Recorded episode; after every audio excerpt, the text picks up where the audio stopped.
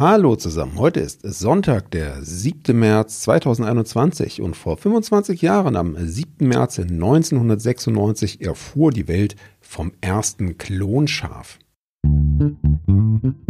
Was geschah heute, vor einem Jahr, vor 10, 50 oder 100 Jahren? Was geschah vor Jahr und Tag?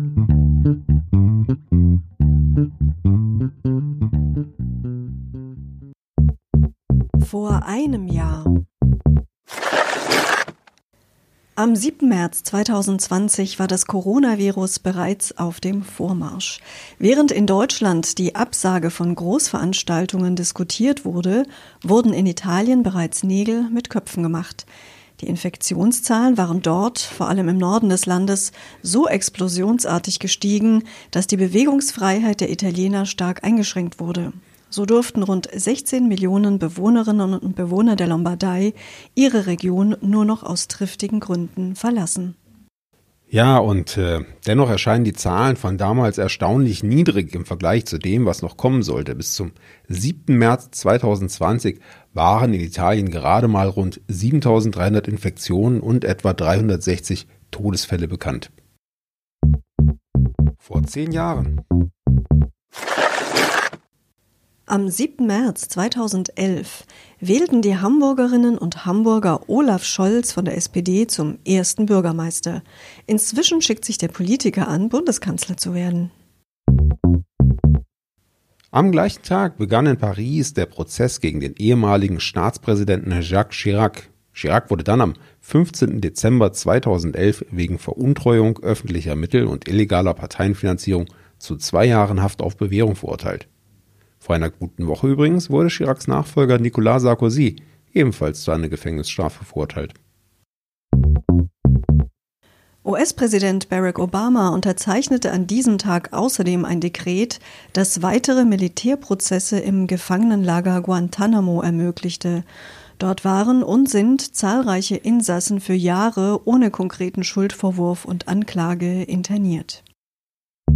Vor 25 Jahren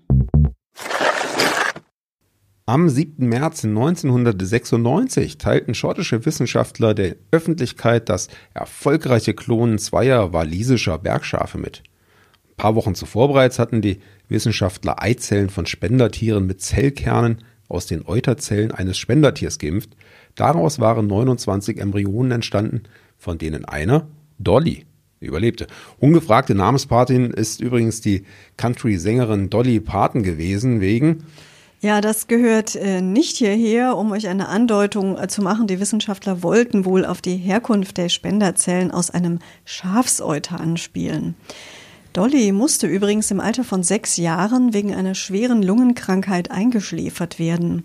Sie zeigte zu diesem Zeitpunkt Alterserscheinungen wie etwa Arthritis.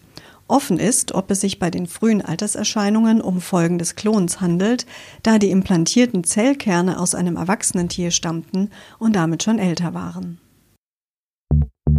Vor 50 Jahren. Ja, am 7. März 1971 demonstrierten in London 3000 Frauen vom Women's Liberation Movement für die Gleichberechtigung der Frauen. Ein Geburtstagskind haben wir heute. Am 7. März 1971 in London geboren ist Matthew Vaughn, ein britischer Filmproduzent, Regisseur, Drehbuchautor und Unternehmer. Vielleicht kennt ihr ihn auch als Ehemann des deutschen Models Claudia Schiffer. Ja, aber als emanzipierter Mann hat er natürlich auch einen Job und steht als Produzent für Filme wie Bube, Dame, König, Ass oder auch Snatch, Schweine und Diamanten. In den Folgejahren hat er sich dann als Drehbuchautor, Produzent und Regisseur von verschiedenen Comicverfilmungen ebenso einen Namen gemacht.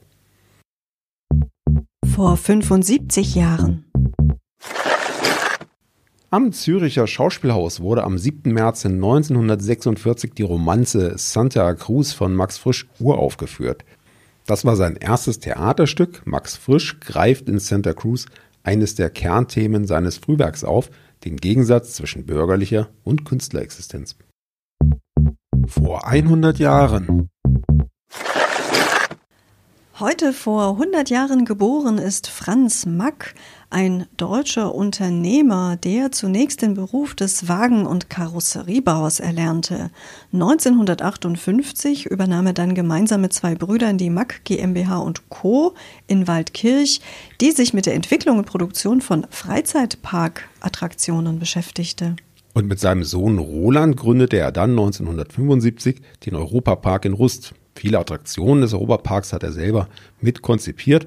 Er verstarb 2010 in Rust im Alter von 89 Jahren. Ja, das war wieder ein bunter Ritt durch die Zeiten, durch die Jubiläen und äh, das eine oder andere hat hoffentlich auch euch amüsiert, informiert oder zumindest euch erinnern lassen an diese Zeiten. Wir wünschen euch noch einen schönen Sonntag. Hoffen, ihr seid morgen wieder dabei. Bis dahin sagen wir Tschüss. Sebastian. Und Anna. Der Podcast vor Jahr und Tag erscheint täglich neu. Produktion tonbildschau.de Dr. Anna Kugli und Sebastian Seibel GBR. Mit uns können Sie sich hören und sehen lassen.